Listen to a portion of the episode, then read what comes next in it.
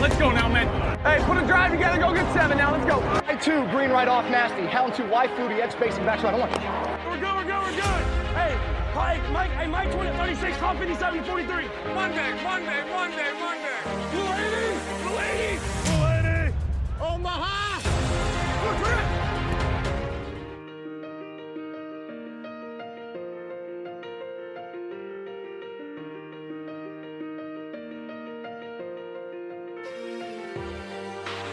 Arranca The Cubiner, el podcast sobre quarterbacks, con Juan Jiménez. Yeah, you can be the greatest, you can be the best, you can be the King Kong banging on your chest. You could beat the world, you could beat the war. You could talk to God, go banging on his door. You can throw your hands up, you can beat the clock. You can move a mountain, you can break rocks.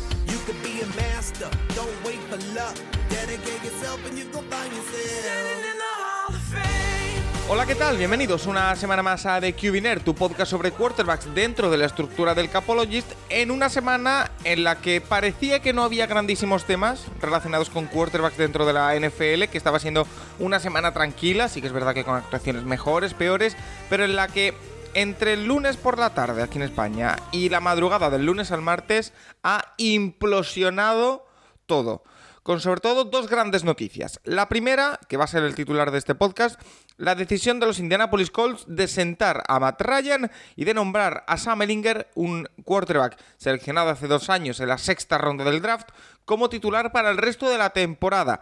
Y no solo eso, sino que Hablábamos la semana pasada de Bailey Zappe, de cómo podía ayudar a los Patriots mientras no estuviese Mac Jones, que a ver cuándo volvía el teóricamente quarterback titular de los Patriots. Esta madrugada, Patriots Bears, ese Monday Night Football, ha disparado, ha disparado todos los volúmenes eh, de eh, controversia de quarterback en el equipo de, de Bill Belichick y compañía. Así que eh, muchas cosas que comentar. Además, también, por supuesto, todas las preguntas que nos habéis hecho en arroba el. También tenemos que comentar, eh, y lo vamos a hacer en este podcast, un traspaso que ocurrió anoche, eh, apenas 30 minutos después de que termináramos de grabar el podcast, así que ya sabemos que estamos en esa época en la que eh, se suceden los traspasos porque está muy cerca el deadline, así que todo eso mucho más, como siempre, con nuestro maestro Juan Jiménez, arroba de en Twitter. ¿Qué tal? Muy buenas. Hola, ¿qué tal? Bu- Buenos días a todos. Pues, eh, bueno, ahora hablaremos poco, pero la NFL entra en una dinámica muy rara, donde los ataques parecen no funcionar, hay controversias en la posición de cuerda en todas partes, así que mucho que analizar esta semana. Sí, hoy nos acompaña Nacho Cervera, eh, arroba Nacho Cervera si es en Twitter, ya lo sabéis, que no sé si habrá podido dormir mucho o poco, eh, pero que bueno, hay, mucho que comentar, ¿eh? porque además de esa victoria, eh, que es lo primero que vamos a comentar, de Chicago ante New England Patriots, además contundente, ¿eh? 33-14 la victoria del conjunto de, de la Ciudad del Viento, eh, ha provocado un poquito un maremoto en los Patriots. Bueno, es un partido muy curioso, la verdad. Confirma lo que llevamos tiempo diciendo, que entre el cuarto y el, 20 y el 25 de la liga la diferencia es mínima. O sea, prácticamente todos pueden ganar a todos en ese, en ese rango.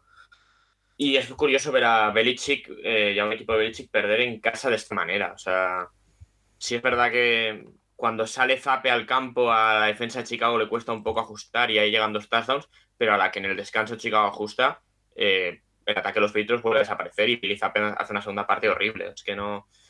Eh, mm, partido muy extraño. Aparte, los Patriots venían en muy buena dinámica. Chicago todo lo contrario. Y bueno, es que no, no te puedes agarrar a nada. O sea, es, es que. mm, ¿Qué imagen vamos a ver de, estos dos equipos esta semana? Es que no, no tienes ni idea. Eh, y, y bueno, por el lado de Chicago, es que para. A ver, teniendo en cuenta eh, lo horrible que es la línea ofensiva de Chicago, eh, pretender que Justin Fields viva en ese pocket es, una, es, una- es un absurdo, es de mal coordinador ofensivo. Y si tú puedes ser capaz de que por esquema sacar a Justin Fields del pocket, que generes de fuera, que lances de fuera. 14 veces tuvo que que correr. Justin Fields, ¿eh? Sí, entre carreras diseñadas y carreras por sobrevivir, pues te salen 14, sí. Pero es que eh, pretender que Justin Fields eh, juegue desde el pocket como Brady, desde ser mal coordinador, y, y de verdad, si lo sacas del pocket es que no hay mucha gente que sea con ese peligro. O sea, la gente como Lamar y gente así, sí. Y es como lo tienes que utilizar. Y, ya, si el año que viene eh, le das una línea ofensiva, pues veremos otras cosas. Pero es que eh, Chicago de esta manera se vio en la segunda parte de los Vikings igual también. Si le das dos segundos más, en el, un segundo y medio más en el pocket, o lo sacas del pocket, ese el ataque de Chicago puede funcionar con Fields, pero, pero veremos. Juan, y es que además es lo que decíamos, hablábamos la semana pasada de que sí, que Zap estaba jugando bien, pero que el puesto de Mac Jones no corría peligro, no lo parecía. Em, pero es que esta semana ese peligro de controversia en el puesto de, los Patriots no es que nos lo estemos inventando nosotros, es que ha habido una titularidad de Mac Jones, ha habido tres drives de Mac Jones que han sido punt, punt, intercepción, 3 de 6, 13 yardas, una intercepción para Mac Jones. Ha salido Bailey Zappe por decisión técnica, teóricamente, teóricamente. Eh, dos primeros drive, dos touchdowns. Sí que es verdad que después lanza dos intercepciones, 14 de 22, y ya tenemos el lío montado en New England. Sí, es que decepción total, pero todos los quarterbacks en el campo ayer fue horroroso el juego de quarterbacks ayer en el campo. O sea, Mac Jones, o sea, no tiene la chispa aquella que, que, que le vimos en algún momento la temporada pasada y, y recuerdo la intercepción aquella que lanzó a la derecha forzando el balón, o sea, mal, mal. Ayer vi muy mal a Mac Jones.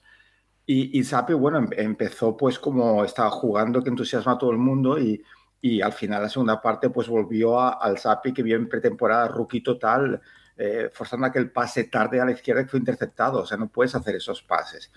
Y, y, Fields, eh, es lo que dice Nacho, estoy de acuerdo, Fields lo tienes que sacar del pocket, pero no puedes jugar en NFL siempre fuera del pocket. Y, el problema de Fields, lo he dicho siempre, es que mecánicamente es horrible. O sea, hubo un screen a la derecha que no movió los pies, lanzó, acabó lanzando con las piernas abiertas y, el, el, balón fue como dos metros al receptor. Y de hecho, era una estadística que era el peor receptor off target de los pases. O sea, va más allá. O sea, el juego ayer de quarterbacks, o sea, es, que fue decepcionante. Es, es, que hay, lo hablaba con un amigo, hay esta, esta semana, esta temporada, hay algo, hay algo en, en no sé es que las defensas, vamos pasando por épocas, ¿no? Donde, donde los ataques innovan y parece que la defensa que, que va, que, que, no llega. Pero llega un momento que parece que ajustan y empiezan a dominar. Y me da la sensación que estamos en una temporada donde la defensa empieza a dominar otra vez y los ataques en general es que, como decía Nacho, no menos el top ese, ¿no? El top 3, 4, ¿no? De los equipos que están ahí dominando, el resto es que está igualadísimo porque los ataques no funcionan. Porque, eh, Nacho, lo que sí es verdad es que eh, Mac Jones ha forzado para llegar a este partido, que probablemente esté en una situación que no es 100% físicamente, ni mucho menos, pero igualmente la imagen que deja ese cambio en el puesto de quarterback, que salga Zape y lidere dos drives que acaban en touchdown, aunque después no hace nada más en el partido Zape. O la que la defensa de Chicago cambia dos cosas, Zape es bueno un lastre, igual que igual que Mike Jones antes del, cambio, o sea, es que no. Em, el tema de Mike Jones, a ver, en principio él estaba recuperado para el partido y mi sensación viendo las jugadas es que no está, no está, no está limitado físicamente. Él, hay un par de scrambles que corre. Em, luego la intercepción no es que tenga un mal apoyo, es que le duela el pie y no. No, no, es un pase, una toma de decisión. Bueno, es una lectura muy mala. Es horrible, es un pase que no tienes que poner en ninguna situación. Pero es que el problema es que Belichick se está creando una controversia él solo cuando no debería haberla. Es que no, de verdad, eh, cuando tú inviertes una primera ronda en un quarterback y, en el suplente y luego el año siguiente dejas una cuarta en otro, la jerarquía está clarísima.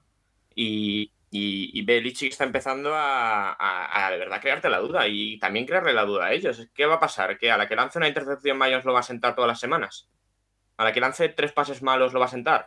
Es que no tiene sentido. Esto no se puede jugar así en la NFL.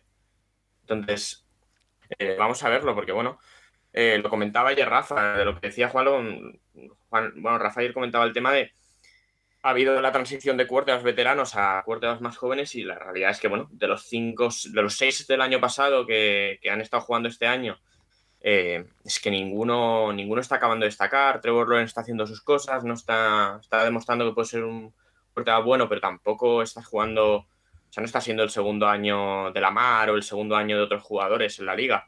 Eh, Fields es el peor ataque de la liga. Es que por, mucho, por, cosas que puede hacer él, comete errores, pero es que lo que hay alrededor, el contexto es terrible.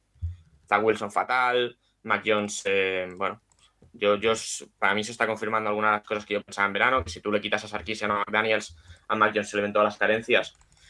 Y que es que, claro, al final si has, si has hecho una transición a otros quarterbacks y, y ninguno de ellos parece que vaya a ser un top ten, pues claro, el nivel baja muchísimo. Y, veremos, porque mm, el draft del año que viene eh, no parece malo, pero a mí fiables me parecen dos. Will Levis me parece interesante, Herdon Hooker vamos a tener el mismo debate que con Pickett este año. Eh, en cuanto a edad, en cuanto a solo jugar bien el quinto año, en cuanto a este tipo de cosas. Pero pinta que el nivel general de cuartas de la liga eh, ha bajado muchísimo en los últimos dos, bueno, en, sí, en los últimos cambios de los últimos dos tres años. Ese es precisamente el, tema de uno de los temas que tenemos preparados para, hoy. Eh, Juan, ya para cerrar el tema de, Patriots, de Bailey Zappe, Mac Jones y demás, acabo de leer unas declaraciones de Bill Belichick post partido en las que deja abierto el puesto de, titular, que ya es noticia, eh, en las que cuenta que la idea era combinar los dos quarterbacks y, que Mac Jones volviese a salir en la segunda mitad, pero que el partido ya estaba acabado. Eh, a mí es, todo esto no me suena bien. Quiero decir, yo no soy nada partidario de ir combinando dos quarterbacks y no tener una jerarquía clara. Yo. Eh, y toda esta neblina en torno a la posición de quarterback y me indica que está más cerca de que juegue Bailey Zappe que Mac Jones. Pero no sé cómo lo ves tú. Bueno, eh, veo que Belichick es un entrenador de defensa, claramente. si es el que toma la decisión, que imagino que es él porque es que estoy de acuerdo con, vosotros dos, es que siempre lo he dicho, o sea, tú no puedes estar haciendo cambios constantes, te cargas, y además lo puse hace poco en redes sociales, te cargas la confianza del jugador y además la del equipo en tu quarterback o en tus quarterbacks, o sea, tienes que tomar una decisión y vas a muerte con un quarterback, y cuando decides cambiarlo, decides cambiar punto. Y, no puedes ir haciendo pruebas, cambio, te quito, te pongo, e, es que crea una, una sensación de incerteza del equipo que, que, que, que, e, e, es que es que es muy negativo eso en college y en la NFL en otros sitios, así que, no, que no lo veo tampoco. Bueno, esa victoria de Chicago que lo coloca 3-4, para nada mal ese récord del conjunto de la Ciudad del Viento, visto cómo está la NFC, siguen teniendo opciones de todo. Y los Patriots que también se quedan 3-4. Sí, sí, mismo récord que Packers. Eh, fíjate. Y eh, Patriots. También queríamos comentar, Nacho, otro movimiento que vivimos ayer, justo cuando eh, terminábamos el programa, saltaba la noticia de un traspaso en el que precisamente un equipo del que hablamos ayer, los Jets, que eh, con esa lesión de Brice Hall quedaban un poquito tocados, eh, han traspasado por otro running back. Un running back que comenzó la temporada muy, muy fuerte. James Robinson, el ya ex running back de los Jaguars, se marcha a los Jets a cambio de una sexta ronda que puede ser una quinta. Oye, no es mal movimiento, ¿eh?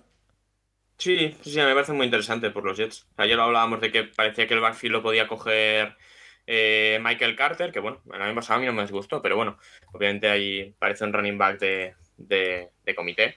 Y sí es verdad que James Robinson empezó muy bien la temporada, pero eh, las cosas como son, en los últimos partidos ya eh, Travis Etienne le ha quitado todo el peso. O sea, esta semana Travis Etienne juega el 80% de snaps y él se va. Sí, yo creo que tiene solo una carrera, James Robinson. A lo mejor ya estaban hablando de esto, ¿eh? Algo así, no 12 snaps en el partido de ayer.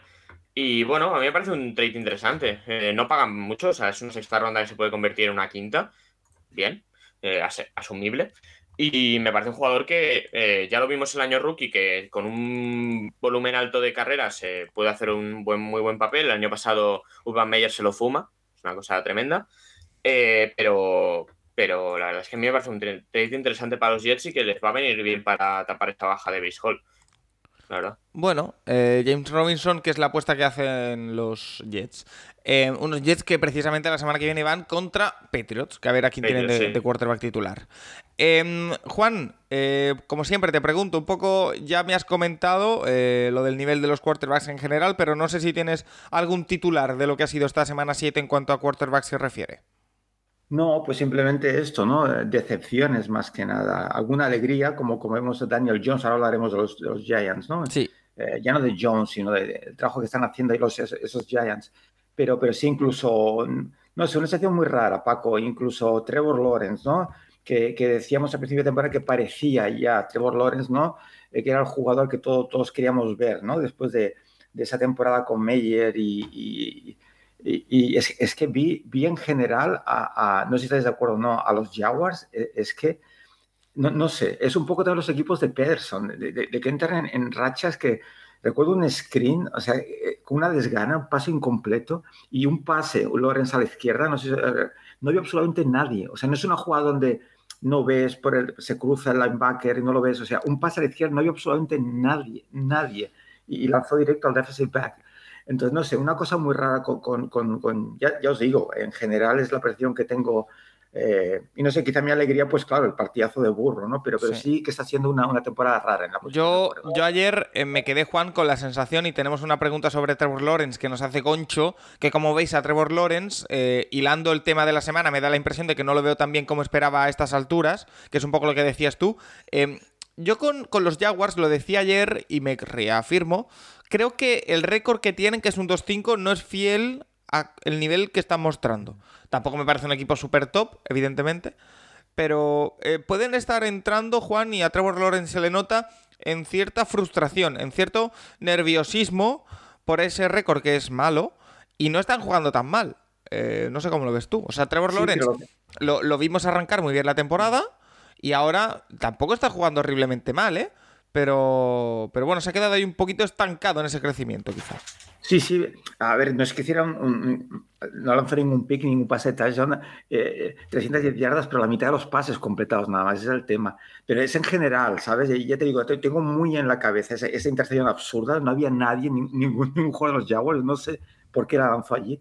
Y un screen en general de cómo está el equipo, el, el típico pase que el quarterback pasa al receptor rápido, eh, el receptor está más atrás y es un doble pase, ¿no? Receptor la pasa al otro y, y fue incompleto, impreciso, eh, eh, todo muy estático, no sé, es como si ese equipo hubiera entrado en una dinámica de, de no creemos y, y, y, faltaba como energía y no, no sé, una cosa muy rara también con, con los Jaguars y quizás así como dices tú, está afectando el récord y, pero no sé, yo espero algo más de Pederson y, y, y, espero, espero que remonten, porque, porque hasta ahora, bueno, lo que estamos viendo ahora es que decepcionan bastante. El tema, eh, Nacho, con Trevor Lawrence, en mi opinión, es que, eh, bueno, también tenemos unas expectativas en un jugador que ha sido el número uno del draft, que con ese inicio de temporada, pues empezábamos a creer que a lo mejor las cumplía y se ha vuelto a quedar un poco atrás. Bueno, eh, obviamente los, a ver, los Jaguars vienen de ser dos años seguidos el peor equipo de la liga.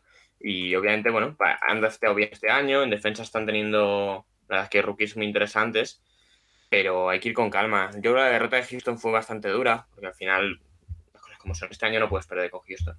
O lo vimos esta semana con los Raiders, hacer un partido horrible y en el último cuarto pues ganar sencillo. Es una cosa que no puedes, no puedes hacer este año, perder con Houston. Entonces, eh, les ha costado después las siguientes semanas. Empezaron bien, pero bueno, es verdad que esta semana, con todo lo mal que juegan y tal, se quedan a, centímetros del touch de ganar. O sea, si, si Kirk en vez de placarlo a milímetros de, la línea, lo placan encima de la línea, es touchdown y 24-23 y victoria. Entonces, eh, vamos a ver, es verdad que mira, la semana pasada eh, con los Colts, en aquel el único partido que jugó bien más Ryan este año, eh, les ganan ahí en esta última jugada, en este último touchdown, pero han estado cerca de ganar todos los partidos, pero, pero también cuesta. Y bueno, veremos un paso adelante de los Jaguars, no tiene pinta de que vayan a ser uno de los cinco peores equipos de la liga, pero siguen faltando muchas cosas ahí. Oye, y, y precisamente des, dentro de esa división, Juan, tenemos la gran noticia hasta ahora de la semana en la NFL, que es la decisión de los Indianapolis Colts. Eh, sí que es verdad que, como decíamos, eh, Matt Ryan tiene teóricamente una lesión en el hombro, pero igualmente, eh, ayer salía en conferencia de prensa Frank Reich, el entrenador de los Colts, y decía claramente que Sam Ellinger va a ser el titular el resto de la temporada y que es una decisión independiente y que no tiene nada que ver con la lesión de Matt Ryan. Eh, quiero saber tu, tu, feeling, porque nos pregunta Asturias Colts que qué nos puedes contar de Sam Ellinger, que eh, ayer te comenté que, bueno, que, le podía aportar eh, Sam, Ellinger a, los Colts. Eh, también nos pregunta nuestro amigo Rafa Suñer, Rafeta Azul, en, Twitter, qué opina sobre esta decisión de, de los Colts. Ahí te lanzo la, la, pregunta. Sí, me ha sorprendido también, me ha sorprendido mucho, porque yo, yo no haría unas declaraciones así. Si Matt Ryan tiene separado el hombro y no va a jugar unos partidos, pues perfecto, pues pones a Ellinger, pero no tienes por qué mojarte de esa manera y volver a entrar en lo que decíamos antes, ¿no? ¿Qué pasa si Ellinger no juega bien? Que no sería nada extraño. ¿Qué ocurre? ¿Sabes? Entonces, Saca, vuelves a, sacas a vuelves a, Claro, vuelves a crear esa, esa, esa dinámica sacas. de incerteza. O sea, no puede, o sea, tienes que ser mucho más precavido como head coach, yo creo, en, en, en esta liga. Y Sam Ellinger, pues bueno, veremos cómo evoluciona este tiempo, pero, pero el Sam Ellinger que yo recuerdo del college, pues ese es todo corazón y, y poco más, eh, impreciso, eh, eh, le cuesta ver el campo, entonces quizás sí, quizás ha mejorado, ¿no? No sabemos, mira Sapi, ¿no? Cómo empezó a jugar y sorprendió a todo el mundo, pero, pero hay que verlo, hay que verlo partido tras partido, que, esa consistencia cuesta mucho la NFL. Entonces, bueno, es el segundo, pues tienen que jugar, pues juega, pero no declares ya de manera descarada, ¿no? Y, y que va a ser seguro, es que me parece absurdo e innecesario. Que, y si que pueda... funciona, y- funciona, Paco, pero es absurdo, ¿sabes? Hacer esas declaraciones. Oye, y para el que no haya visto nunca jugar a Sam Ellinger, eh, sí que es verdad que este tipo de quarterbacks eh, no son lo mismo en college que en, que en NFL, es evidente. Además, lleva ya año y medio eh, desarrollándose teóricamente como suplente. ¿Qué podemos esperar de Sam Ellinger en los Colts? Diferente a Matt Ryan. Pues eh, mucho más chispa, porque tiene mucha movilidad, tiene mucho corazón, es, es muy líder y eso, y eso le, le ayuda a compensar la falta de talento que tiene. Pero tiene una clara falta de talento, entonces veremos hasta dónde llega. Eh, ya te digo, no tiene un super brazo y, y- y lo recuerdo sobre todo, tema mecánico también, pues, pues lanzar de fuera de posición muchas veces. Entonces, a ver cómo ha progresado este tiempo en la NFL eh, trabajando ahí con, con- con los Colts. Pero ya digo que, que- que habrá que verlo. Eh, declaro ya seguro que va a ser el titular el resto de la temporada. No sé, no sé. eh, es muy interesante lo que está pasando en la NFL Es, un poco raro, Nacho, lo que decíamos ayer. Un jugador que a priori lo que tiene es muchos arrestos, que lo que tiene es también mucha irregularidad. eh, y que a ver qué es lo que desarrolla en la NFL, porque al final eh, es totalmente distinto a lo que tenía en college, claro. Es que en college era un jugador malo. O sea, realmente malo. Y, y bueno, ya sorprendió, ya fue un poco meme, si recuerdas la- el año pasado en el draft que, que salía drafteado. Y, y yo es que no me espero nada. A mí mi sensación es que los Colts van a jugar 2, 3 y 4 quarterbacks este año. O sea, que yo eh, en algún momento acabarán incluso sentando a Ellinger para sacar a Fouls. o para Perdón, sacar a eh, que ni está eh, en el equipo. Nacho, puede ser, me lanza a la piscina, ¿eh? El, el deadline acaba el martes. ¿Puede ser Sí. que intenten ir a por algún quarterback de aquí al martes? ¿Pero quién? No lo sé, no lo sé, verdad, pregunto. ¿Qué, qué traspaso por un quarterback te soluciona algo? No, no, no, pero que yo que sé, me lo invento. Tengo nombres en la cabeza como Garner Minshew, eh, como Sam Darnold, como ninguno de estos, ¿eh? Es que ¿para No digo, no digo que yo lo hiciese, ¿para ¿eh? sino que sí puede pasar. Yo, yo es lo que dijimos ayer. Mi sensación es que los Colts tiran la temporada en, a 25 de octubre, lo cual es terrible, yendo 3-3.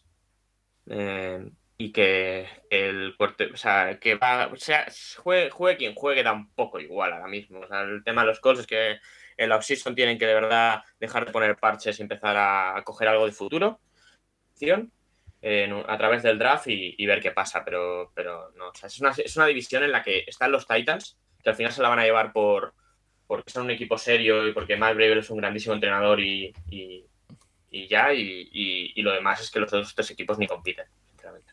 Oye, eh, Juan, ¿te da también a ti esa impresión de que lo de, lo de Sam Ellinger es un poco... No, no diré que quieren perder, porque no quieren perder, pero que ya están con experimentos, eh, que los Colts no toman muy en serio esta temporada? Es, es que ya sabes mi opinión sobre Matt Ryan también, y ahora más al final ya de su carrera. Es que, es que estoy de acuerdo, es que yo creo que la, la- la temporada de los Colts es que casi, casi ya es, vamos a pensar en la temporada, en la próxima temporada y, en el draft y a ver si, por- porque es que, es que no los veo, no los es que no los veo ni con Matt Ryan, o sea que, y sí, 3-3 no es un mal récord, ni mucho menos, pero es que no los veo. Bueno, eh, es una situación que habrá que tener muy en cuenta y que habrá que monitorizar. No nos extrañemos si Sam Ellinger llega al primer partido, que no recuerdo contra quién es esta semana los Colts, lo miro, eh, y hace un buen partido. Porque siempre sabemos ya esto típico de eh, quarterback nuevo, no lo, no lo tienen estudiado y puede sorprender. Hay que mirar un poquito más a medio plazo. Plan, los próximos partidos juega contra Washington, eh, Indianapolis, eh, después tiene a Patriots. Eh, dos, tres partidos hay que darle de margen a, a Sam Ellinger y a ver cómo se, desarrollan la- las cosas. Em, más preguntas, Juan, eh, con respecto a esto del nivel general de los quarterbacks en la liga que introducía antes Nacho y por lo que quiero saber tu opinión, nos dice Seahawks Jacks que da la sensación de que varios quarterbacks veteranos están cayendo, habla de Ryan, de Wentz, de Wilson, y otros de clase media no dan el nivel, Mayfield, Trubisky o Winston. ¿Crees que hay tanto quarterback joven de este año y el que viene del draft para renovar y subir el nivel de quarterbacks en la NFL? Yo te añado otra pregunta. ¿Compras que ha bajado el nivel medio de los quarterbacks en esta liga? Yo no sé si ha, ha bajado el nivel medio, que sí, seguramente sí, o ha subido también el de las defensas, que están temporando mucho mejor y están defendiendo las RPOs y- porque, porque, insisto, es que, es que las defensas... No, no vemos los... Ya en general los ataques tan efectivos quizá como otras temporadas. Yo creo que todo es parte del proceso y hay mucho quarterback veterano que, que en teoría los quarterbacks a partir de los 30 eh, en la NFL, ¿no? Con tu experiencia tomas decisiones hasta mejoras. y en cambio, bueno, mira el ejemplo de Wilson, ¿no? Es, es- es todo lo contrario. Así que que, insisto, es muy raro, ¿eh? Se están dando una serie de circunstancias que quizá cuando acabe la temporada podemos analizar un, manera un poco más, ¿no? Pues, pues más fría, ¿no? De lo que está pasando mirando estadísticas, pero, pero bueno, a ver qué pasa. De todas maneras, sí que este draft pinta mucho mejor, de, pero, pero, después, pues, ¿sabes lo que pasa, Paco? Habrá que ver después el salto a la NFL, ¿no? ¿Quién, quién se adapte y quién no? Así que... Claro, lo que, lo que parece claro es que en el próximo draft vienen mínimo dos quarterbacks que apuntan muy muy bien, que son CJ Stroud y Bryce Young. Que viene alguno que puede ser ilusionante, como Galilei, como eh, el que comentaba Nacho, que ahora se me ha ido el nombre. Eh, puede ser que venga una generación al menos más flashy, ¿no? Eh, que la de este año. Sí, sí, sí, pero, pero es que hay que verlos, la transición. Es que no, ya veremos, porque lo he visto de Levis, es que. Levis, es verdad. Eh, eh, Stroud es otro talentazo, pero es, es, un poco. Es Ohio State, o sea, lo ves lanzando con los pies, o sea, las piernas rectas y lanzando entre Dios, porque no, no. O sea, mecánica. Entonces, eh, hay que ver esos jugadores, ¿no? Cuando saltan a veces si consiguen prepararlos y, y pulir todo ese juego. Entonces sí, es, es una clase que, pinta pues, mucho mejor que el año pasado, pero que después veremos si se consiguen no adaptar y mejorar su juego para poder jugar una NFL que, que exige tantísimo. Y, y, Paco, y volvemos ahora a la consistencia, ¿no? Nos volvemos locos cuando Zappi hace un gran partido o dos partidos y después, pues eh, es que es muy complicado jugar esta liga, entonces hay que darle tiempo a todo el mundo y ver cómo, cómo va el tema. Sí. Eh, un quarterback al que también eh, se le necesitaba dar tiempo y que esta temporada parece que está saliendo un poquito a flote después de varios años mediocres, podemos decir así, es Daniel Jones. En los Giants, un Daniel Jones que em, se ha contagiado de la dinámica positiva de los New York Giants, que están 6-1, hay que recordarlo. Eh, y nos preguntan por él, tanto Rubén F. Vargas, el querido amigo del podcast Zona Gigantes, que lo recomendamos para todos aquellos que quieran eh, unirse a la aventura de, los Giants, y también eh, David Madaleno, eh, nos preguntan por, él, por Daniel Jones. Sí que es verdad que es un jugador, Juan, eh, que yo creo que no tiene un techo altísimo, es cierto, eh, que tiene problemas como los que venimos hablando desde hace meses o años, que es sobre todo el concepto que creemos que le falta, que es un poco la visión periférica. Eh, pero bueno, es lo que digo, se ha contagiado de la dinámica positiva que hay ahora mismo en los Giants. Sí, aprovecho para saludar a los amigos de los Giants, a Rubén, un gran amigo. Eh, pues, pues sí, y quizá lo que está pasando en los, Giants, yo creo que la clave es clarísimamente es Brian Double, no estás de acuerdo, ¿no? Lo que decíamos de las dinámicas en los vestuarios, si habéis estado en deportes de equipo, se entran en, en, en, ¿no? en, esos momentos de la temporada donde ¿no? todo el mundo se contagia. Y puede ser quizá lo que está pasando precisamente en los Jacksonville Jaguars, al revés, ¿no? que el récord no es bueno y, y no empiezas a creer y, y, quizá pues faltan esos líderes eh, que creen pues, pues que cambien ¿no? eh, esa manera de pensar. Entonces, creo eh, que, que, el secreto, tal como lo veo yo, de Brian Double es que eh, hay dos tipos de head coach cuando llega a un equipo. ¿eh? Es el que dice, bueno, vamos a jugar a mi manera y voy a enseñar a mis jugadores eh, que asimilen y jueguen mi sistema, o el entrenador que dice, a ver, ¿qué tengo? ¿Qué tengo? Y cómo puedo hacer que eso tire adelante. Y me da la impresión de que Double es lo que está haciendo. Eh, el otro día leía que, que los Giants han pasado a ser el segundo equipo con más jugadas con play action. Y es genial. Sea, si Daniel Jones, Daniel Jones, hemos visto sus problemas, lo que decíamos, el, tema periférico, ¿no? Sentir el pass rush, pues no puedes tenerlo tres segundos, cuatro segundos en el pocket empty. Play action, con ese pedazo running back que tiene, y les está funcionando increíblemente, increíblemente bien. O sea, yo creo que es eso, Paco. Lo que han hecho es, tengo estas armas, ¿cómo puedo hacer que este ataque funcione? Pues eso, con una defensa, en, pues, pues mira lo que están haciendo. Yo creo que es el gran secreto, utilizar sus piezas pues de la mejor manera posible. Juan, yo es que tengo la sensación de que el tema de Daniel Jones, también del resto del equipo de los Giants, es más una recuperación anímica que de juego, quiero decir. Claro. Yo no estoy viendo, o al menos también aquí por eso te pregunto, porque yo no entiendo tanto como tú. No estoy viendo grandísimas variaciones eh, tácticas ni eh, un juego totalmente diferente a lo que tenían acostumbrados los Giants o a Daniel Jones jugando a un nivel superestrella. No lo estoy viendo. Lo que estoy viendo es un carácter ganador y que los Giants hacen lo que es necesario para ganar cada partido uno en uno. Y que eso es súper valioso, pero que eh, por eso me refiero que no es que, eh, o al menos por eso no nos llama tanto la atención de decir, uy, qué nivelazo está dando Daniel Jones. No, está jugando mejor, evidentemente, pero me da la impresión de que tanto con Daniel Jones como con el resto del equipo de New York es más un tema anímico que un tema de juego. Claro, eh, y Yo, pero yo creo, Paco, que de también verdad es importante, que ¿eh? reitero. es, es, es, sobre todo el play action en ataque, ¿sabes? Un juego que Daniel Jones pues puede, Daniel Jones pues puede dominar con, con ese juego de carrera que tienen. Entonces, es lo que digo, no, no, están arrasando, pero están ganando partidos, que en definitiva es lo que, lo, lo, lo, que se busca. Y es por esto, es por saber las piezas que tienes y saber cómo jugar con ellas. Y claro, ahora eh, la disyuntiva está ahí, Juan, porque eh, los Giants tienen este verano a dos jugadores que acaban contrato y que no se sabe qué van a hacer con ellos. Uno es Daniel Jones, otro es Saquon Barkley. Están siendo dos jugadores clave en ese ataque. Eh, ¿Qué impresión te da? Es decir, eh, Daniel Jones, siempre hemos dicho que es un jugador, eh, no, no, pasa nada por decirlo, limitado en la posición de quarterback, al menos está, eso está mostrando por ahora, aunque por lo que estamos viendo este año puede ser un quarterback más que decente para un equipo bien manejado, creo yo y Saquon Barkley se, se está saliendo. Eh, claro. No sé cómo ves tú esa situación, sobre todo en el puesto de, del quarterback. Es que la clave, en, en, creo yo, por la que están funcionando los Giants es por Barkley. O sea, tú cuando tienes un, un corredor así, recuerdo una carrera, bueno, aquel, aquel touchdown que hizo brutal, eh, es, es que necesitas, tú como defensa de pensar primero carrera, después pase cuando piensas primero carrera, después pase, te abre muchas opciones con ese play action, ¿no? Los linebackers abajo uh, tienen que, y claro, hacer un hueco tremendo entre linebackers y secundaria, que es lo que está aprovechando Jones. Así que yo creo que, que, que la clave está esto, que, que, que, Barkley es un jugador dominante y con Jones se puede ganar, pues eso, es si sabes cómo utilizarlo. Entonces, eh, pues bueno, a ver, cómo acaba la temporada, pero que en principio creo que ese es el éxito de, de, Double, el, cómo está utilizando a, sus jugadores. Un eh, Daniel Jones que si miramos sus estadísticas, actualmente tiene eh, 1.223 yardas lanzadas hasta ahora, solo ha lanzado 6 touchdowns, que son pocos, en 7 partidos, pero solo dos intercepciones. ¿Con esto qué quiero decir? Que está siendo un quarterback muy seguro. Eh, no sé si con eso te basta con Daniel Jones, Juan, si esa... Porque te quiero preguntar más por mejoras concretas de Daniel Jones esta temporada, si es que ha habido, ya que, que nos preguntan. ¿Está siendo un quarterback más seguro? Está, recuerdo que uno de sus grandes problemas hasta ahora era el lo de perder fumbles, que yo creo que eso también ha bajado. Eh, no sé cómo lo ves. Claro, pero eh, no es igual cuando estás en el pocket, ¿sabes? Buscando tus opciones, que dio el pass rush por todos lados y que él tiene problemas para sentir ese pass rush, como siempre hemos dicho, que insisto, que haces es el hard play, uh, play action al running back, te sitúas, pum, y buscas esas dos opciones que tienes rápidas, ¿no? Por encima de los linebackers.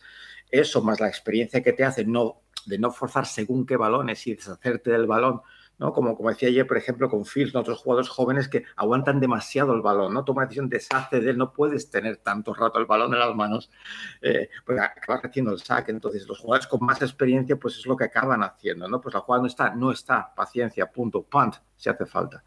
Entonces, yo creo que esa es la gran diferencia. Entonces, dentro de las limitaciones de Jones, que, que no es un grandísimo quarterback, eh, pues bueno, eh, les está funcionando. 66% de lanzamiento para Daniel Jones en esta temporada, que no está nada mal. Dos de cada tres pases acaban completados y es una muy buena noticia. Y además, yendo, según veo las estadísticas, bastante hacia arriba. ¿eh? Así que hay que mandarle, hay que ponerle una lupa encima al quarterback de los Giants y por supuesto a los Giants, que son uno de los equipos a, ver.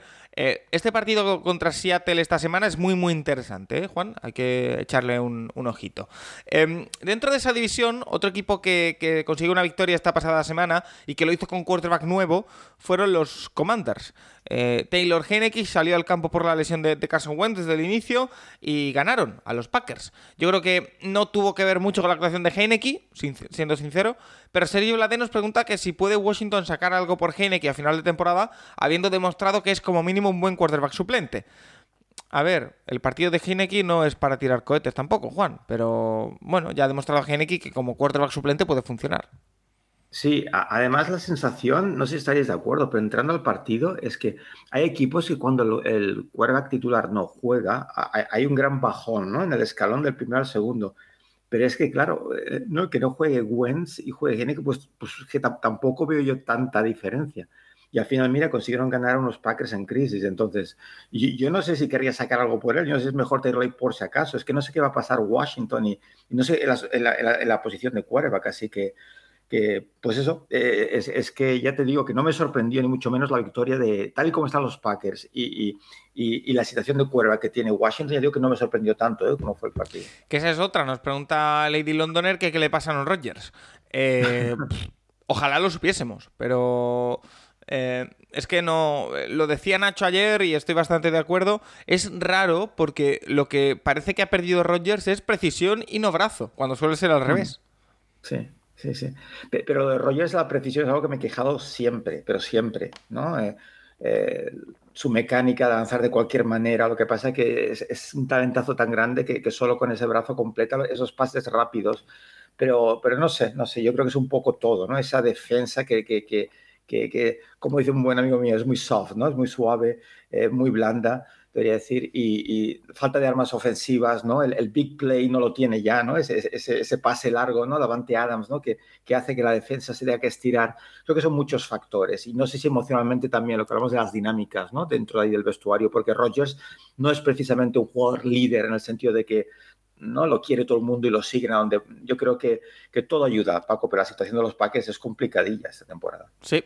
Eh, un quarterback que volvió al campo después de esta de ese terrible episodio eh, con dos conmociones seguidas fue Tua Bailoa, consiguió la victoria, eh, su equipo ante Pittsburgh Steelers, y nos pregunta Fran Devi que después de ver el 40 minutos del Pittsburgh Miami, he visto que a Tua le están dando menos, le están dando muchas jugadas rápidas con un release casi de dos segundos o menos. ¿Es para protegerlo de más golpes o es algo que viene en la idea de juego de McDaniel? sabiendo cómo fue la segunda parte, me decidí por el condensed. Eh, Juan, es que es una de las virtudes de Tua, ¿no? Eh, entiendo que para potenciar el juego del quarterback de Miami tienes que buscar el pase mientras más rápido mejor. Eso contrasta con el hecho de que tienes a Jalen Waddell y Tyreek Hill que si le das un, poco más de tiempo te llegan mucho más lejos con las rutas. Pero bueno, eh, entiendo que hay que encontrar un, equilibrio.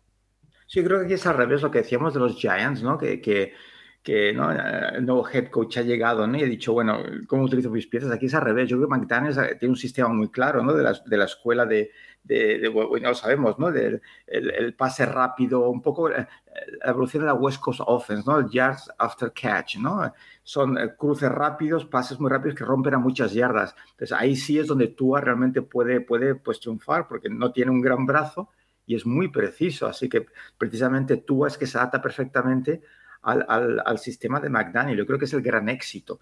Entonces, eh, bueno, en redes sociales, es que, es que es perfecto tú ver ese sistema. El problema que yo cuestiono a veces su toma de decisiones también, ¿no? Absurdas cuando vas ganando, fuerzas un pase final del partido que no hace falta. Entonces, es esa parte madurez del juego de Tua que me sigue preocupando. Pero que el sistema, el que él puede triunfar este sistema es clarísimo, vamos. Sí, parece además hecho un sistema para él. Así que, bueno, los Dolphins que vuelven a la senda de la victoria después de tres derrotas seguidas, Juan. Eh, bueno, es que eh, si todo recupera la senda que tenía antes de eh, esas derrotas por todos los episodios que ya conocemos, los Dolphins son un equipo llamado a estar arriba y son un equipo que eh, su ataque puede funcionar con Tua y que Tua recordemos que las primeras semanas estaba a un nivel de competir por el MVP si todo iba bien. Así que, eh, bueno, eh, yo creo que, puede encajar bien y que puede volver a ese carril. No sé si tú crees que es recuperable o no, o si vamos a ver otra cosa distinta. Yo confío en McNair con sus sistemas. Es un, pues, es un tío inteligentísimo, ya lo hablamos hace un par de semanas, creo. Entonces, siempre y cuando Tua tome buenas decisiones, es que es muy preciso, la precisión está ahí a diferencia de, otros quarterbacks eh, jóvenes. Así que con las armas que tienen ataques que yo creo que se pueden funcionar muy bien, muy, muy bien. Y de hecho son muy divertidos de ver también, ¿no? cómo utilizar los receptores, eh, eh, la manera en que encuentra las maneras, ¿no? De, poner el, el, balón, ¿no? Esos jugadores tan rápidos en el perímetro. Así que que yo creo que los Dolphins tienen opciones siempre y cuando, insisto, que tú tome buenas decisiones. Oye, eh, y otro equipo que tiene un poco de controversia en el puesto de quarterback, aunque aquí quizá controversia por lo bajo, son los Saints. 2-5 para el equipo de New Orleans. Em, está jugando Andy Dalton por la lesión de James Winston. Y nos pregunta José María Romances, que dice que él entiende que no debe haber, no debe haber debate por lo visto hasta ahora, pero que sí hay cierto ruido desde New Orleans. ¿Dalton debe seguir al mando de los Saints? Eh, a ver, Juan, yo es que tengo la sensación de que eh, esta temporada de los Saints es de transición y que si eh, juega Dalton bien y si juega Winston, pues también. O sea, no creo que, haya mucho cambio. Es que ver a Dalton es que duele, es que hace mucho daño ver Es que estos jugadores veteranos, uno lo que espera es un declive físico, ¿no, Paco? Donde quizá, pues, eso, ¿no? Falta de movilidad, quizá el brazo, pero no en la toma de decisiones, es al revés, ¿no? Es como Brady y compañía, es donde mejora realmente muchísimo. Y Dalton es que es horrible. no sé si recordáis el pase que en la, en la, intersección de la endzone, es que hay un receptor totalmente solo a la derecha, totalmente solo, solo, solo. Y, además lo tiene, en, no es que no lo vea, o sea, lo tiene allí delante y, fuerza el pase a la endzone y es interceptado. Es que, eh, no sé, eh, los Saints son de esos cuerdas que sin duda tendrán que ir a por cuerda. Claro, pero ¿sabes qué pasa? Que su primer pick del draft del próximo año no les pertenece a ellos, sino que les pertenece a los Philadelphia Eagles. Así que. Cierto, no recordaba, pues gran problema, Paco. Sí, mira, hay, hay, de hecho leí el otro día: los Saints están 2-5, su primera ronda del draft se va a Filadelfia. Los Browns están 2-5, su primera ronda del próximo draft se va a Houston. Los Broncos están 2-5, su primera ronda del año que viene se va a Seattle.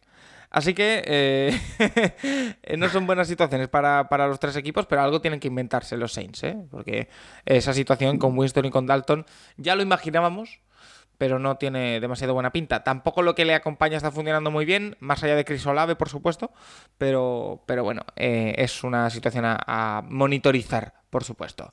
Em, Juan, cositas más generales que nos eh, preguntan, eh, como por ejemplo eh, la que nos dice Oscar Ercilla, que es muy interesante. ¿Es importante la voz de quien canta las jugadas? Me refiero a si no tiene que tener un acento muy marcado, que vocalice bien, que se muestre calmado, incluso con alta presión. Lo comparo a la voz de los ingenieros con los pilotos de Fórmula 1. Gracias. No sé si se tiene cierto control sobre esto. Uy, totalmente, y ahora es una grandísima pregunta. No la había visto esa pregunta, Paco, me encanta. Sí, sí, sí. Es importante en, dos aspectos. Primero, en, la misma jugada, cuando se hace la reunión del huddle famoso, Paco, y se comunica la jugada, eh, teníamos un quarterback en, la NFL Europa Barcelona Dragons que, que, era, no sé si era de, Mississippi, pero además del profundo Mississippi. Y, recuerdo que el ofensivo le decía, vocaliza, vocaliza cuando digas la jugada. No lo entendían. Eso por un lado. Y después la famosa cadencia, ¿no? El ready, set. Es importante la dinámica que utilizas y que sea constante para que la línea no salte. Entonces, sí, sí, es un aspecto del juego que el quarterback también es importante que, que, ha de trabajar, ¿no? La manera en que canta la jugada, ¿no? De manera decisiva y clara, y después el ritmo ¿no? con el que en el, momento del snap pues, pues, eh, pues hace esa, ¿no?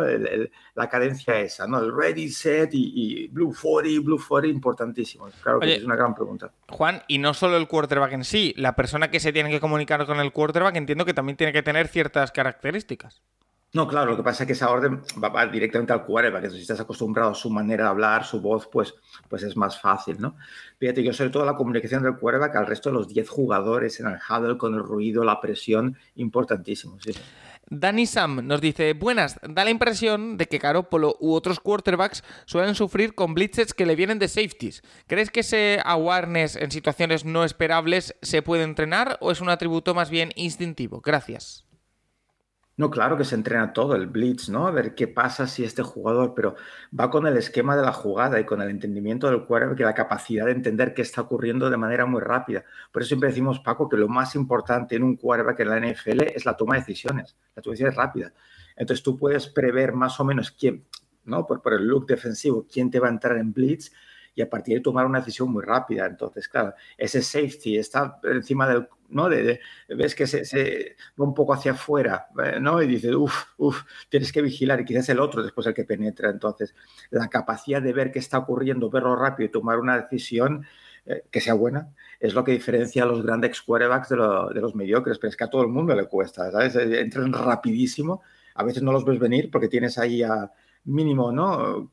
Nueve jugadores delante enormes, los que te protegen y los que intentan llegar a ti, entonces no es fácil ver todo eso. Entonces, eso es lo que hace difícil la posición de cuerda. Y que además, en teoría, eh, el blitz de los safeties es el más inesperado o el que menos te puedes esperar. Y si lo lees antes de la jugada, bien, pero si no, te va a sorprender mucho más. O sea que... Pero también Paco es el más lento, porque si te viene de muy profundo, ¿sabes? Tienes algo de más tiempo a reaccionar. Bueno, pero yo, he visto, yo he visto a Kyle Hamilton, por ejemplo, esta semana hacer un, un, sack desde muy adelante, ¿eh? Bueno, a ver, pero si ya viene más a la línea, entonces ya es más, ya lo ves venir, ¿sabes lo que te quiero decir? Es como si fuese un linebacker. Entonces, si tú tienes muy clara la protección de pase, quién tiene a quién y quién es tuyo, porque a veces hay un jugador que es del quarterback, es responsable del quarterback, porque nadie lo va por la asignación de la jugada, de la protección, el running back va a un lado y, el blitz viene del otro, entonces es tuyo. Entonces tienes que, lanzar hot, que se llama deshacerte enseguida de la pelota. Entonces, pero ya, ya, te digo, entonces es un linebacker más y la ventaja que tienes es que es mucho más rápido. Normalmente con un linebacker te llega muy rápido y si es profundo, pues tienes más tiempo, pero, pero, pero bueno, es eso, con el blitz tienes el uno contra uno en el perímetro, entonces tienes la diagonal rápida hacia adentro, tienes el pase vertical, que si consigues conectar es cuando, cuando pues haces daño y, la defensa pues se lo vuelve a pensar en la próxima jugada.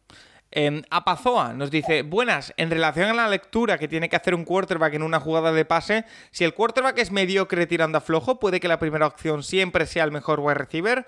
Tengo entendido que las lecturas dependían del concepto de jugada, me ha parecido verlo esta semana. Sí, otra, grandísima pregunta, Paco, esta semana, ¿no? De, de, estrategia táctica. No, va a depender de muchas cosas. Tú, por ejemplo, sí que vas a buscar a tu mejor receptor. Si vemos a lo de antes, ¿no? Perdona, Juan, Juan, te cambio, el, te matizo. ¿No es quizá no tanto el mejor receptor como con el que tengas mejor entendimiento? Es, que depende, Paco. Sí. Mira, si tú, por ejemplo, imagínate que eres el quarterback, ¿vale? Y te pones en gun. Y entonces ves que tienes eh, lo que dicen en inglés, ¿no? Es, eh, single high safety, ¿no? Es eh, solo un safety profundo en el centro del terreno, solo un safety. Sabes que tienes el uno contra uno en las bandas, tienes el uno contra uno, entonces ahí sí puedes ir a, por tu mejor receptor, el más rápido, el más alto, el que puedes buscar la mejor, el uno contra uno, el 50-50 que llaman. Pero si tú estás ahí y, ves que es 2D, ¿vale? Dos safeties profundos y están jugando descaradamente zona, tú la jugada tiene una serie, tiene una progresión, ¿no? Primera opción, segunda, tercera entonces pasas a quien esté desmarcado, ¿no? Si, si la clave es ese linebacker, ¿no? Si, si, si pica y baja por el Tairen, entonces pasas el gancho por encima, por ejemplo, ¿no? O al revés, ¿no? Si va muy atrás, pues pasas la ruta cruzada al Tairen. O sea, a partir de ahí sí que vas a, lees tu progresión, ¿no? Primera, segunda, tercera, cuarta, o si no, al running back, el dump, ese pase corto pero, pero no, no, predeterminas el pase, que es el problema de muchos cuervas cuando están jugando, están jugando en zona y predeterminas el pase, ¿no? O sea, eh, alguien va a estar, eh, si es zona, alguien va a estar desmarcado, porque no, las zonas tienen grietas. Pero sí, sí, el uno contra uno sí puedes buscar los cuervas. Bueno, mira Davante Adams, por ejemplo, ¿no? Siempre digo, Rogers es la gran, la gran, el gran ejemplo, ¿no? Buscarlo siempre, prácticamente siempre cuando estaban juntos. ¿Por qué? Porque es un jugador increíblemente bueno y en el uno contra uno pues te destroza. Entonces ahí sí buscas tu mejor opción. Pero si es zona, pues normalmente pues llevas esta progresión, primero, segundo, tercero, buscando cuál es el receptor desmarcado. Cornelius Bills nos lanza una pregunta cortita y al pie, Juan. ¿Hay quarterbacks mal entrenados? Sí, yo creo que sí. Yo creo que sí. Y cada vez más, eh, cada vez más. Ya, ya, digo, o sea, me frustra muchísimo ver a, un chico como, como Justin Fields, con el talento que tiene, y ya sabes que no soy fan de Justin Fields. Quizás, aquí no lo sé, quizás es problema de él, simplemente que no aprende, no lo sé. Pero ya Ohio State ya lo digamos, Ohio State los quarterbacks tienen que ser mucho más preparados y mecánicamente es horrible, horrible. lo que aguanta el balón, eh, eh, el lanzarse y posicionarse. Ayer hizo lo que explicaba antes, el screen este, acaba con las piernas abiertas. El screen que nos preguntaba la semana pasada, ¿por qué se utiliza tanto? Porque es muy fácil. Tú recibes el snap, resitúas los pies a derecha e izquierda y la pasas. Y lanzó con las piernas abiertas, sin moverlas. Quarterback de segundo año. O sea, ahí los Bears algo está pasando. Entonces, yo no sé si es tema de coaching solo o coaching y el jugador que, que no acaba de. Pero, pero yo estoy seguro, estoy segurísimo que también hay un problema de coaching, porque es como en todas las profesiones, Paco, no todo el mundo es un gran periodista, no todo el mundo es un gran profesor, ¿no? No todo el mundo es, y estás trabajando. Y, y, de hecho recuerdo uh, Chris Sims, ¿sabes? El hijo de Phil Sims, el que fuera quarterback de, de, los Giants. Ya lo comenté también un día, que su padre decía que solo había tenido dos buenos entrenadores de quarterbacks en toda su carrera. ¿sabes? O sea, que, no porque estés en la significa realmente que, ¿sabes? No, es tan fácil, no es tan fácil. Yo creo que sí, que, que seguramente muchos de estos equipos, eh, el tema del coaching es uno de los factores porque esos, eh, esos quarterbacks no acaban de desarrollarse o, de funcionar. Bueno, eh, más preguntas. Tenemos muchas esta semana. La gente está muy interesada con el tema de quarterbacks y no es para menos. Las Fanball nos dice: Maestro, ¿qué crees que valoran más las franquicias a la hora de elegir un quarterback en el draft? ¿Que tenga un estilo propio o que sea más moldeable para el estilo de su entrenador? Gracias. Sí, las Fambal, un, abrazo. Pues, eh, bueno, es que, es que estilos, es que estilos, Paco, hoy en día es que prácticamente todos los quarterbacks son muy parecidos, ¿no? Antes teníamos el típico pocket quarterback sin movilidad, ahora todos tienen movilidad.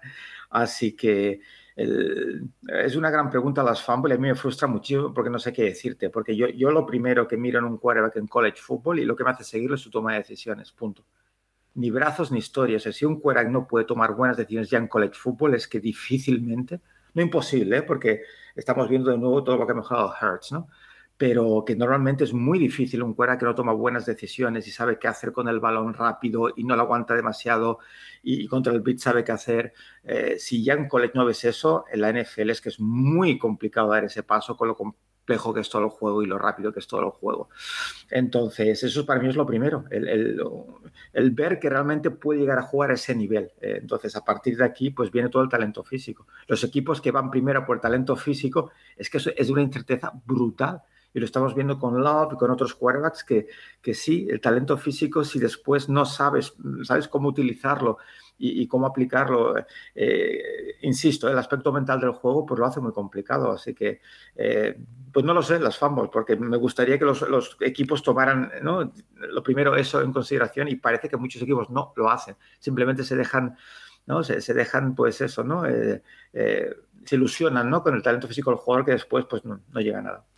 Bueno, em, y creo que es la última pregunta que tengo para esta semana, que nos dice David Cowe, eh, que le gustaría preguntarte el orden en, el que se dicen las llamadas en el huddle, protección de la línea, orden de rutas, etcétera. Sí que nos lo comentaste una vez hace mucho tiempo, pero está bien recordarlo, creo. Sí, podemos repetir algún ejemplo si quieres, más o menos. Puede variar un poco según el equipo, pero normalmente tienes la formación, tienes la protección, motions y después el tipo de ruta y cuando empieza la jugada. Entonces, una cosa pues podría ser algo así como uh, Falcon Ride 50 Hume Smash Wide Drag on two ready break. Entonces, Falcon Ride pues sería una formación en empty con dos receptores a cada lado y el Tyrion a la derecha.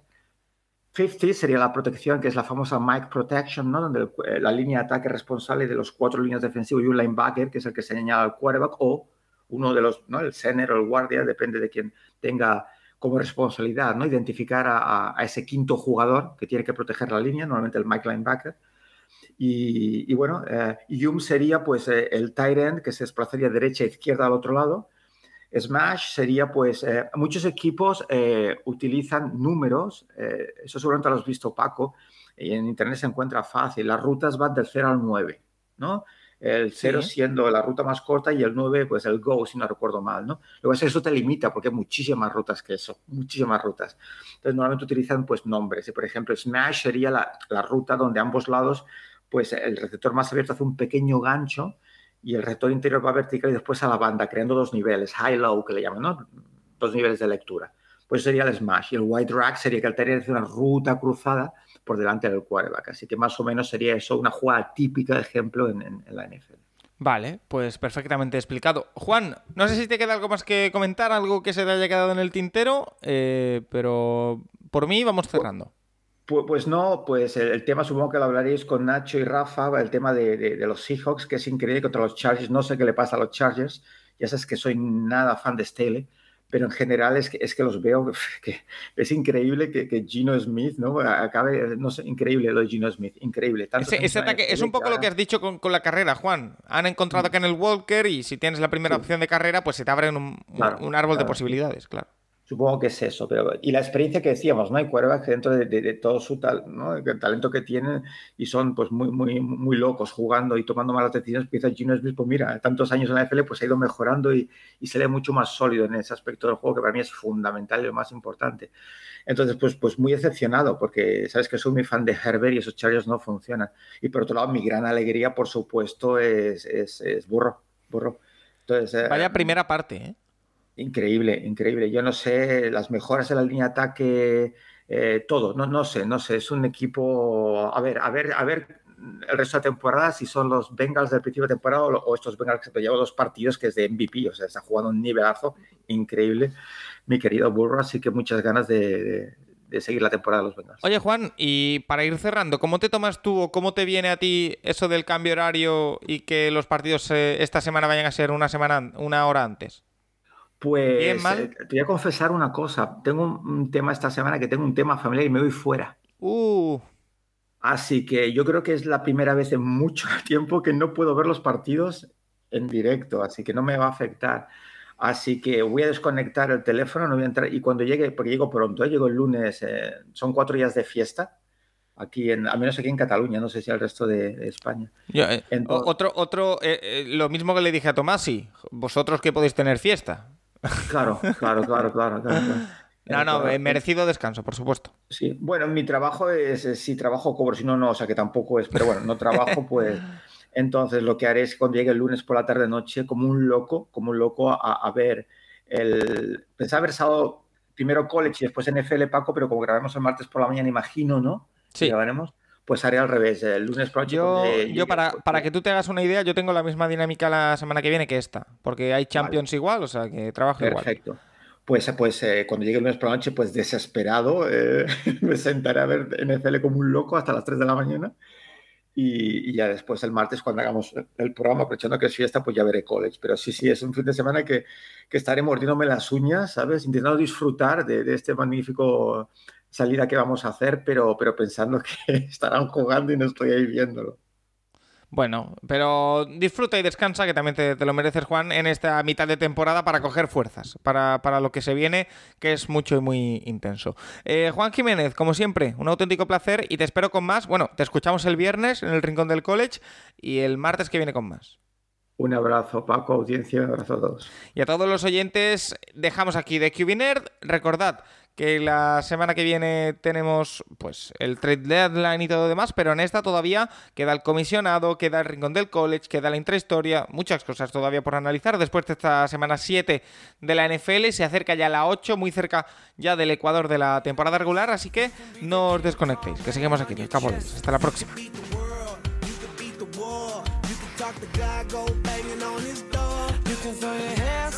You beat the clock. Yeah. You can move a mountain. You can break rocks. You can be a master. Don't wait for luck. Dedicate yourself and you go find yourself.